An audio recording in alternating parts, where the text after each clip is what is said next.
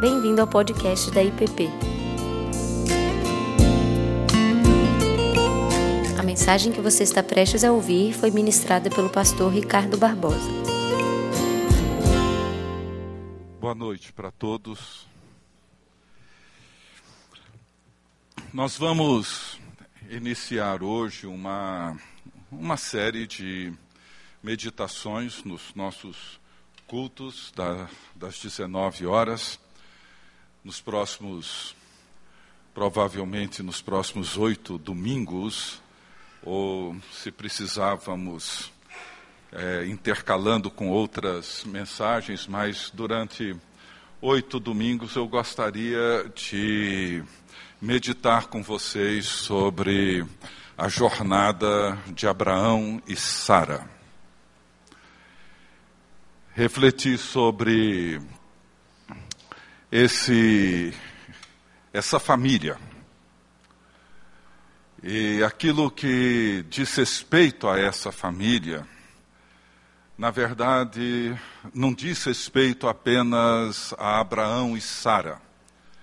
Diz respeito a mim e a minha família, diz respeito a você e a sua família, diz respeito a todos nós, diz respeito todo o povo de Deus, diz respeito a toda a igreja de Jesus Cristo, diz respeito, num certo sentido, a todo o mundo.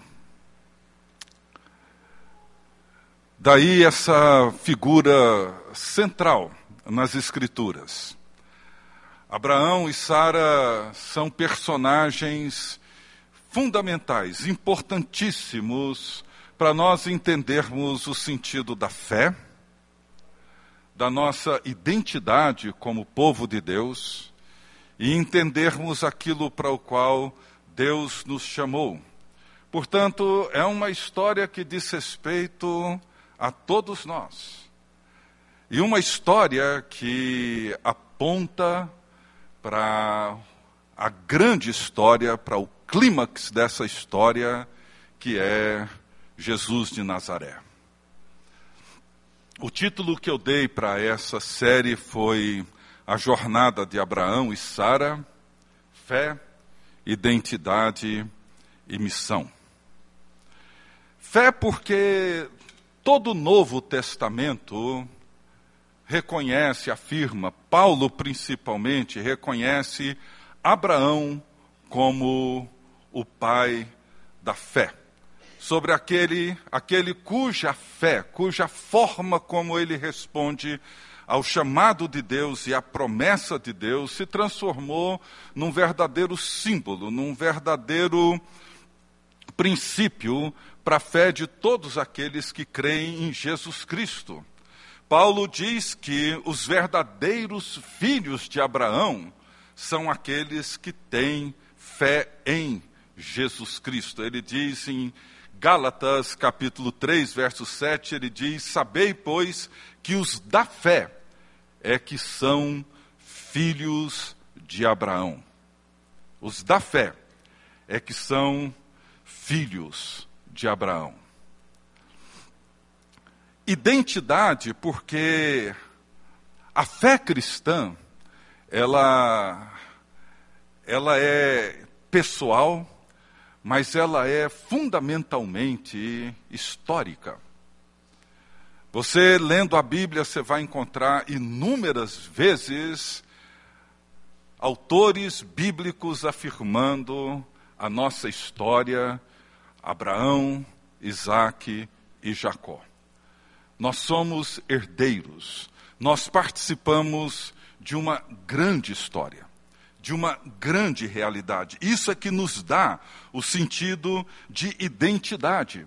Mateus, quando começa o seu evangelho com a genealogia, ele introduz o seu evangelho dizendo assim: essa, esse é o livro da genealogia de Jesus Cristo filho de Davi, filho de Abraão. A história da salvação, ela tem esse início em Abraão. O que Mateus se preocupa desde o início do Evangelho, é vincular aquilo que Jesus fez com aquilo que Deus chamou Abraão para ser e fazer lá no passado. Toda essa história passando, começando por Abraão, passando pelos patriarcas, pelos reis e pelos profetas, ela tem o seu clímax em Jesus Cristo, e dentro desse escopo, dentro desse cenário maior, é que nós nos encontramos. Paulo, na sua carta aos Hebreus, ainda no capítulo 3, ele diz assim: Se sois de Cristo, também sois descendentes de Abraão e herdeiros segundo a promessa. Veja, se somos de Cristo e se estamos em Cristo, nós somos verdadeiramente descendentes de Abraão. Por que, que isso é importante? Porque é importante para mim e para você ver a nossa fé vinculada à vida e à história de Abraão e de Sara. É sobre isso que nós vamos olhar ao longo dessas semanas. Mas também diz respeito à missão. Porque o chamado de Deus para Abraão e Sara é o chamado de todo o povo de Deus. Se nós não entendemos o significado do chamado de Abraão e de Sara, dificilmente nós iremos entender o chamado de Deus para mim e para você, o chamado de Deus para nós, enquanto povo de Deus. Portanto, a fé cristã, a identidade cristã e a missão cristã estão profundamente, visceralmente vinculados a essa história, a essa longa saga. Uma outra razão importante para nós olharmos para a história desses dois personagens ou dessa família nas Escrituras é que as três grandes religiões monoteístas, todas elas afirmam terem Abraão o seu pai. Tanto o judaísmo, como o islamismo, como o cristianismo, todos os três grandes grupos monoteístas globais, todos eles reconhecem em Abraão a sua paternidade.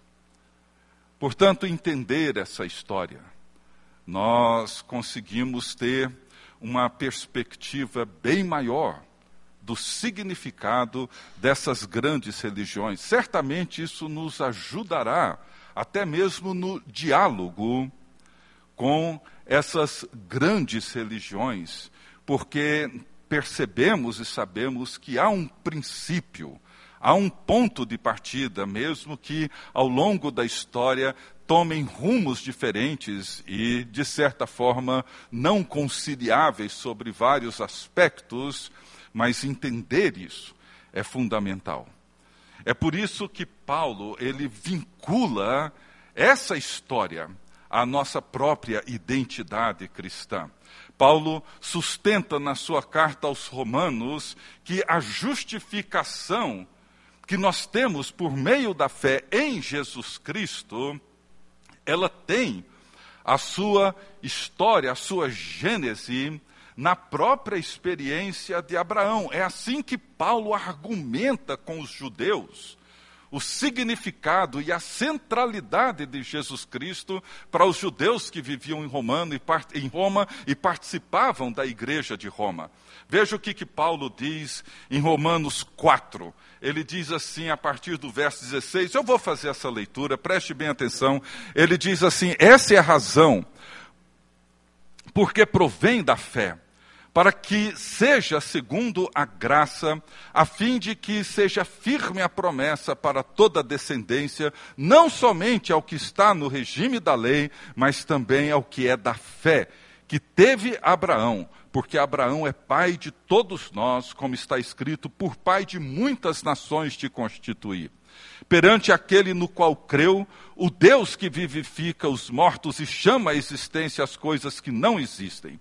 Abraão, esperando contra a esperança, creu para vir a ser pai de muitas nações, segundo lhe fora dito: assim será a tua descendência.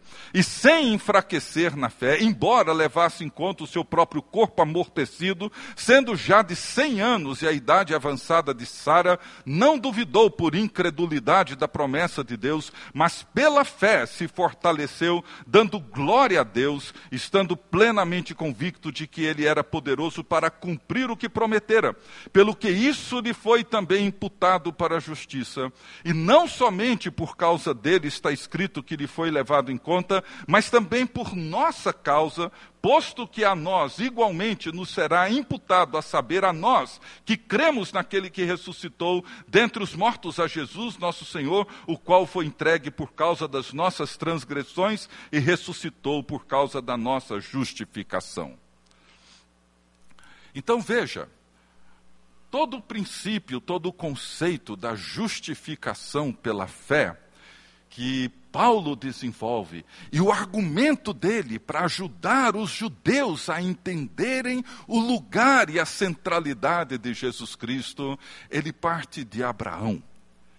E da forma como Abraão responde a Deus pela fé reconhecendo que a resposta da fé de Abraão é anterior à lei.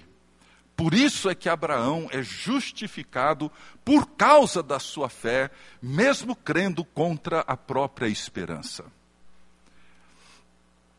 Então, olhar para essa jornada, nós vamos perceber, e é o que eu espero, e é a minha oração, que no final dela, tenhamos uma compreensão, uma perspectiva maior, bem maior.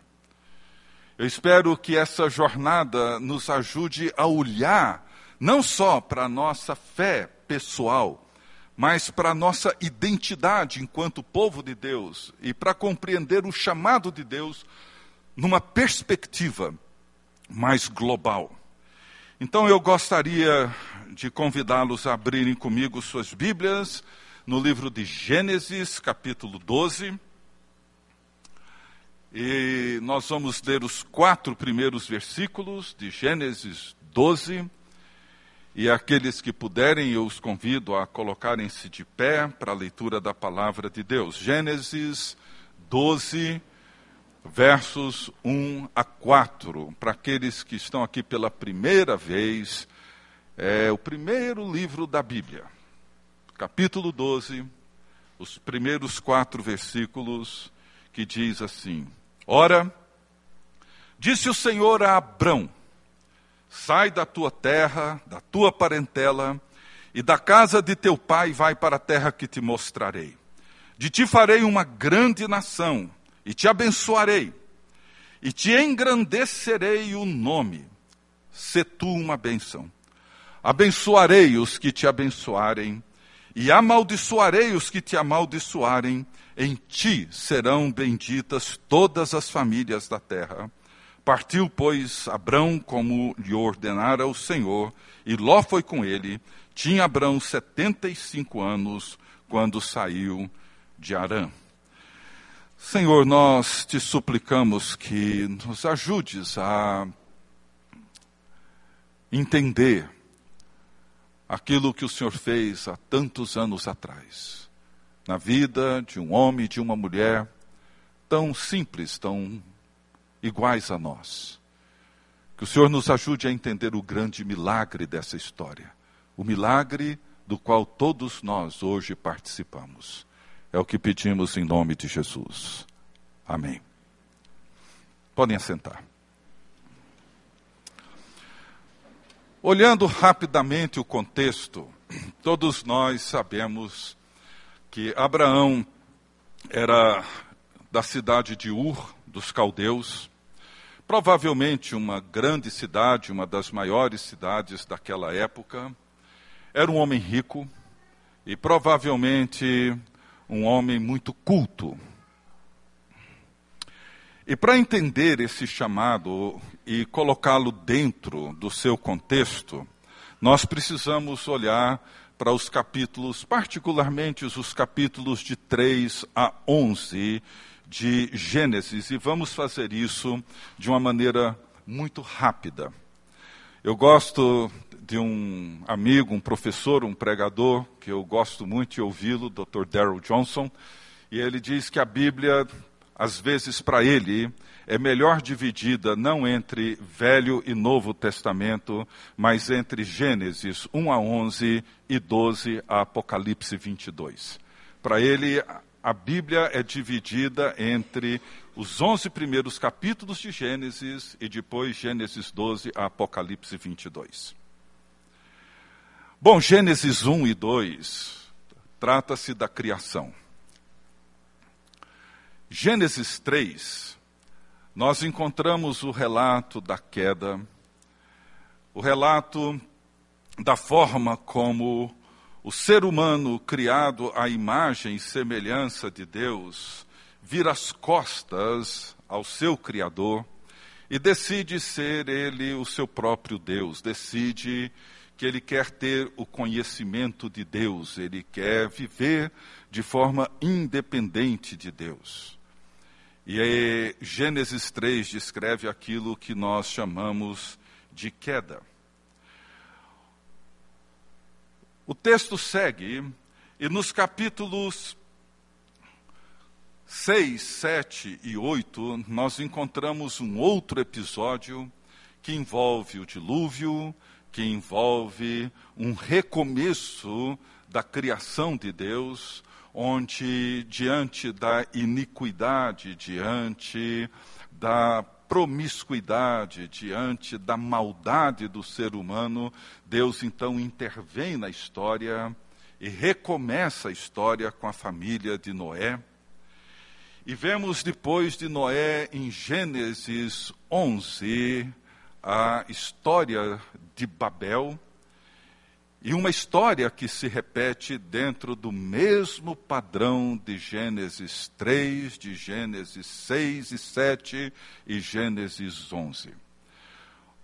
Os capítulos de 3 a 11 de Gênesis poderiam ser resumidos numa única palavra que eu diria alienação, separação, ruptura, rebelião. Essa inclinação, essa forma como o ser humano insiste em rejeitar a Deus, negar a Deus, viver sem Deus, criar um mundo para si mesmo, ser ele o seu próprio Deus, ser exaltado no lugar de Deus, ter o conhecimento de Deus, viver sem Deus. Essa é basicamente a narrativa. E a Torre de Babel, em Gênesis 11, ela é muito simbólica e muito representativa desse processo.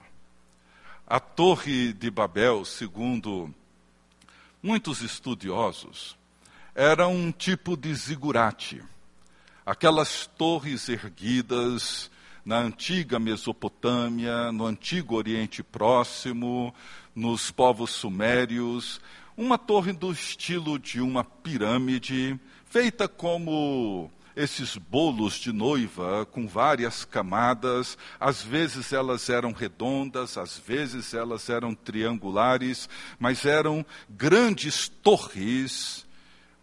E o objetivo, às vezes diferente da forma como muitas vezes entendemos, o objetivo dessas torres não era que chegassem até o céu. Elas eram geralmente erguidas, edificadas ao lado do templo. E a ideia dessas torres, a ideia desses zigurates, era fazer com que a sua altura facilitasse a descida dos deuses até o povo. Essa era a finalidade dessas torres facilitar com que a divindade pudesse descer até o povo. Não era deles chegarem até o céu, mas de certa forma do céu descer até eles.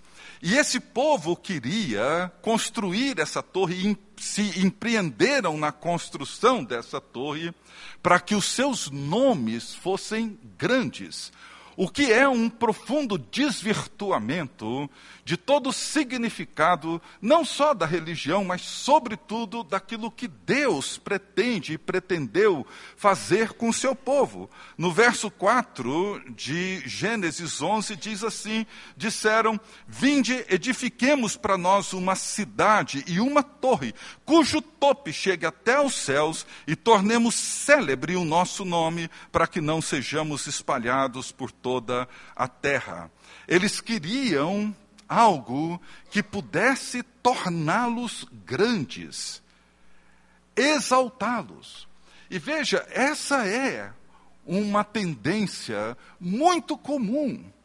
Muitas vezes, inclusive hoje, e provavelmente aqui, nós queremos um Deus que vem até nós para nos fazer grandes, ou nos fazer saudáveis, ou nos fazer ricos, ou nos fazer qualquer coisa que achemos que é o que Ele deve fazer conosco.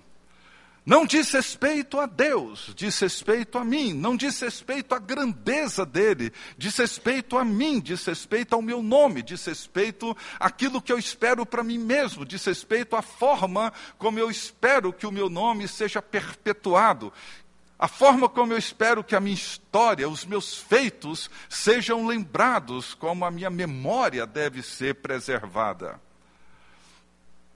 E é dentro desse cenário, dentro desse contexto, que Deus então chama Abraão. É como se Deus, diante da maldade, diante do pecado e diante da iniquidade, ele decidisse intervir na história da humanidade, intervir na alienação humana, intervir no pecado humano, e a maneira como Deus decidiu fazer isso não foi nada mirabolante, não foi nada fantástico, nada super extraordinário. Deus chama um homem ou melhor dizendo, Deus chama um homem e sua esposa. Deus chama Abrão e Sara. E esse é o jeito que o Deus eterno, o Deus todo-poderoso, decide intervir na história. É impressionante, não é? Ele poderia ter feito tantas outras coisas que chamariam tanto a atenção que despertariam tão mais facilmente o interesse, mas não.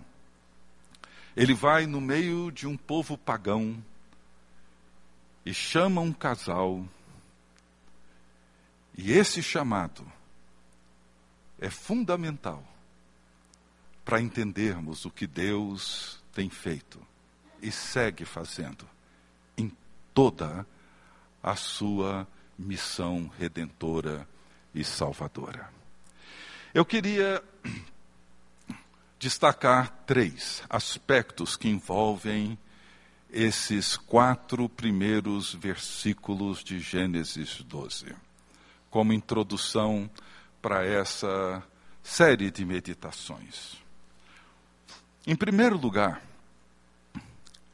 o chamado de Deus sempre envolve sair, deixar.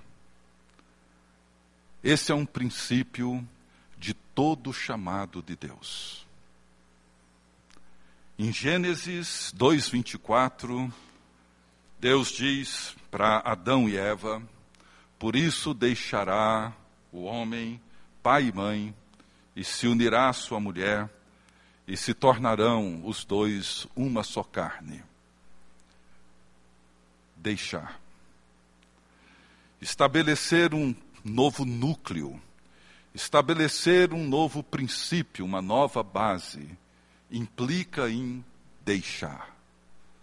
Por isso deixará o homem seu pai e a sua mãe, se unirá à sua mulher. E aí sim, estarão prontos, aptos, preparados para cumprir com uma missão de Deus. Deus chama Abraão e diz para Abraão para que ele saia da sua terra do meio dos seus parentes, para que ele deixe esse lugar que ele conhece, para ele deixar esse espaço da sua segurança, o lugar onde ele tem os seus bens, onde ele tem suas propriedades. É claro que ele levou muita coisa consigo, seu gado, suas ovelhas, seu rebanho todo, mas deixa Deixa esse ambiente que você conhece, deixa esse lugar da sua segurança, deixa esse lugar do seu conforto, deixa esse lugar que você conhece, que você maneja bem, deixa tudo isso e vá para o lugar que eu vou te mostrar. Ou seja, abrir mão do conhecido para caminhar em direção ao desconhecido. Jesus, ele deixa a glória eterna ele deixa a sua habitação gloriosa e eterna e vem e habita entre nós. Encarna o Verbo de Deus, o Deus eterno, o Criador de todas as coisas, se fez homem e veio habitar entre nós, para que Deus nos alcançasse e para que nos abençoasse, ele precisou descer da sua glória, deixar a sua glória. Sendo Deus, não usou como usurpação o ser igual, igual a Deus, deixou a sua glória, abriu mão de toda a grandeza e glória para tornar-se um humano como eu e você. Jesus, quando chama os seus discípulos, o seu chamado é: deixa seu pai, sua mãe, deixa tudo aquilo que ainda molda a sua vida dentro de um formato que não é o formato que caracteriza aquilo para o qual Deus está criando, restaurando, abençoando. Isso é muito importante, gente.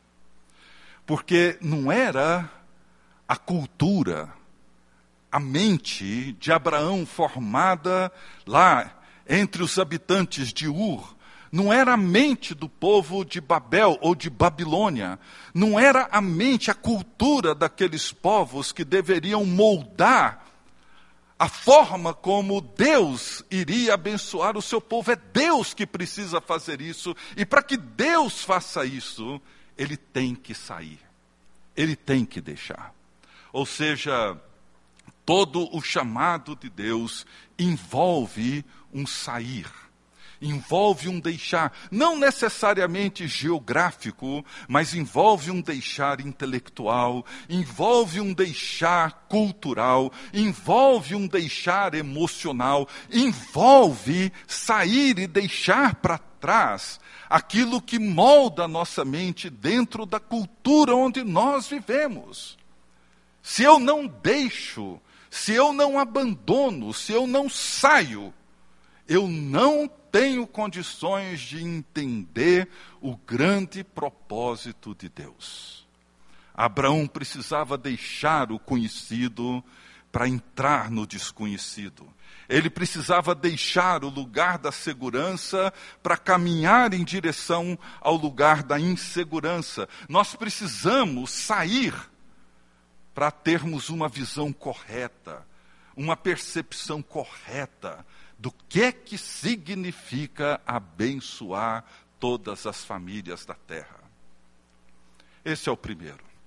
Segundo, me chama muita atenção a forma como a graça de Deus se revela nesses imperativos, nessa maneira como Deus mostra que Ele é quem toma a iniciativa de tudo. Eu, eu, eu, eu, eu. Eu farei de ti uma grande nação, eu te abençoarei, eu engrandecerei o teu nome. Eu, eu, eu. É muito importante que nesse movimento de deixar, e é só através dele, é que começamos a entender que só Deus pode fazer aquilo que Deus faz na vida de cada um de nós, na história e no mundo. Farei de ti, eu farei de você uma grande nação. Veja que coisa interessante. Abraão sai de uma grande cidade, de uma região poderosa. E toda cidade, toda nação, ela simboliza o esforço humano de criar para si um lugar seguro para viver.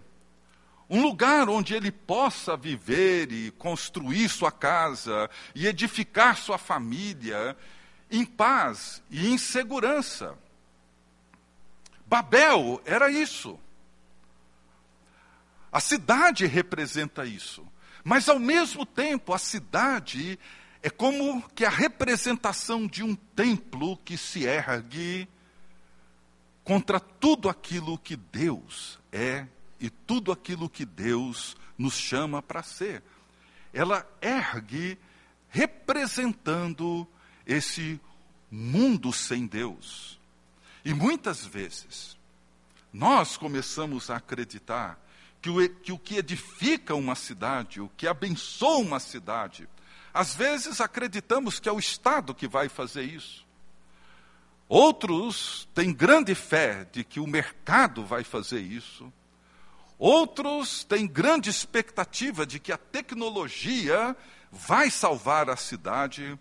Mas o que Abraão precisava entender, o que eu e você precisamos entender, é que só Deus pode construir uma cidade na carta aos Hebreus, ele descreve esse movimento de fé de Abraão, dizendo assim: pela fé, Abraão, quando chamado, obedeceu a fim de ir para um lugar que devia receber por herança, e partiu sem saber para onde ia.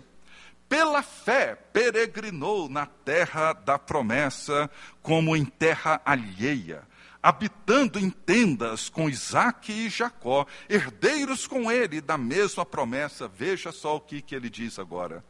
Porque aguardava a cidade que tem fundamentos, da qual Deus é o arquiteto e o edificador. Olha que contraste. Babel, a cidade edificada pelos homens, que querem que os deuses desçam e façam eles grandes. Abraão sai caminhando em busca de uma cidade onde o edificador e o arquiteto dela é Deus. Só Deus pode construir essa cidade. Só Deus pode construir esse mundo que nós ansiamos uma imagem extraordinária. É o versículo 30 do capítulo 11, quando diz: é, isso entra assim como do nada, que Sara era estéril, não tinha filhos.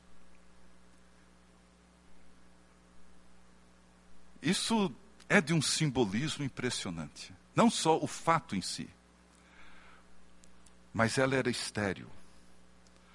Maria, quando recebe o anúncio do anjo, era uma virgem. Nós somos impotentes. Essa é a condição da humanidade. Essa é a minha e a sua condição. O que Deus vai fazer depende exclusivamente dele. Eu farei de você. Eu. Eu vou fazer. Não é você. Eu vou fazer de você uma grande nação. O que Deus faz e o que Deus vai fazer depende exclusivamente de Deus. Só Ele pode edificar uma cidade para Ele. Isso é importante em toda a história. E ele diz mais ainda: Te abençoarei, eu te abençoarei. Deus promete abençoar Abraão. Para quê? Para que ele abençoe. Deus promete se revelar a Abraão e abençoar a Abraão, para que tudo aquilo que Deus oferece dá, entrega a Abraão, é para que seja usado para o outro, para que famílias, povos, etnias, nações, gente pudesse ser abençoadas. Paulo, escrevendo aos Gálatas, ele diz: Ora, tendo a Escritura previsto que Deus justificaria pela fé os gentios, pré-anunciou o Evangelho a Abraão e disse: Em ti serão abençoados todos os povos, de modo que os que da fé são abençoados, que os da fé são abençoados com o crente Abraão. Abraão já apontava para Jesus Cristo. A maldição é a marca do exílio, é a marca da alienação para todos os povos, todas as nações, todas as cidades, todas as famílias.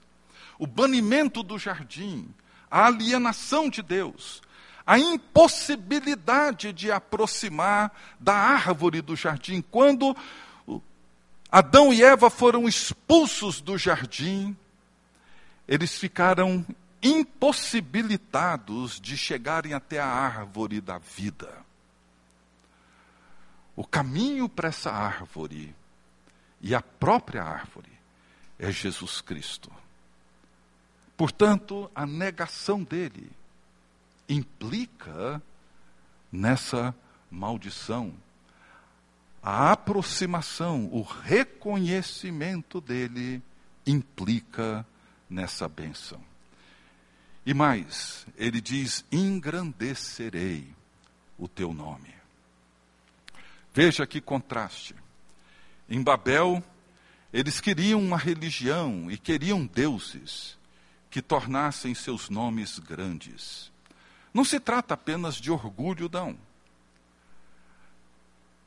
Trata-se, sobretudo, dessa inclinação nossa de achar que é possível construir uma cidade sem Deus, edificar uma família sem Deus, construir uma história sem Deus, querer ser Deus querer deuses que nos façam grandes. Mas Deus promete a Abraão fazer o nome dele grande. Não é Abraão usando Deus para se autopromover, é Deus usando Abraão para fazer o nome de Jesus grande. Novamente, Gálatas Ora, as promessas foram feitas a Abraão e ao seu descendente, diz Paulo. Não diz e aos descendentes, como se falando de muitos, porém como de um só, e ao teu descendente, que é Cristo. O nome grande, o nome forte, o nome poderoso que a obediência de Abraão proporcionou foi a Jesus, nome dos nomes, Rei dos Reis e Senhor dos Senhores. E por fim, uma terceira observação nessa introdução, que é o título da meditação de hoje, é que todo chamado pessoal ele tem implicações globais. Todo chamado pessoal. Deus chama Abraão e Sara. As implicações. Abraão e Sara nunca tiveram a menor ideia do que, que iria acontecer na história da humanidade a partir da obediência deles. Todos nós temos um chamado de Deus. E todos nós somos chamados por Deus. E é importante você entender que o seu chamado pessoal, ele tem sempre implicações, alcance global. Pode parecer exagero, mas não é. Nós temos, podemos olhar aqui para nós, para essa igreja. Eu, por uma dessas graças que eu não consigo entender, mas tenho estado aqui com vocês desde o início dessa igreja, já vão para quase 40 anos. Nunca fui pastor de outra igreja, sempre fiquei por aqui. Mas enquanto eu pensava nesse tema, eu fiquei me lembrando. Essa igreja, através de membros dela e de pessoas que têm vivido em obediência, ela já alcançou e tem alcançado todos os continentes do nosso planeta. Todos. E se você quiser, lá embaixo eu te dou nome de gente que está espalhada por todos os continentes desse planeta e que foram abençoados aqui. Não estou falando de gente que está ouvindo pela internet, não. Não estou falando de todo esse alcance global que a rede cria. Não, eu estou falando de testemunhos pessoais, etnias aqui nesse país, várias etnias, de gente na África, na Europa, na Ásia, na América Latina, América do Norte. Eu posso te dar nomes, nomes, porque todo chamado pessoal tem implicações globais. Aquilo para o qual Deus te chama, se você é fiel, lá no seu trabalho, lá onde você vive, com a sua família, com seu marido, com a sua esposa, com seus filhos, se você vive em obediência ao chamado de Deus, Deus vai te abençoar, vai abençoar todas as famílias da terra. Deus vai fazer, através de você, o nome de Jesus Cristo grande, e Deus vai enriquecer e construir uma grande cidade. Todo chamado pessoal tem implicações globais, entenda isso. Você pode estar enfiado no seu mundo e achar que ele é pequeno, que ele é reduzido, que ele é ínfimo, que o que você faz tem poucas implicações. Não, não tem. Não tem. Nós temos histórias de faxineiros, nós temos histórias de cozinheiros, nós temos histórias de pessoas extremamente simples, cuja vida e cuja obediência ao chamado de Deus abençoou muitas famílias na terra, porque todo chamado pessoal tem implicações globais. Todo. Então eu gostaria de convidá-los a caminharem comigo nessa longa jornada. Entender a saga dessa família. E através dela entender o sentido da fé, da identidade e da missão cristã. Vamos curvar nossas cabeças e orar mais uma vez. Pai querido, nós te agradecemos por teres chamado Abraão e Sara. E te agradecemos, ó Deus, porque por razões que nós não conhecemos, não sabemos, ó Deus, de qualquer indício, qualquer sinal, qualquer evidência, por menor que fosse, de que eles tivessem algum conhecimento de Ti, alguma pista, alguma forma para entender os Teus planos, mas por uma maneira que escapa a nossa compreensão, o Senhor comunicou o teu propósito com eles e os chamou.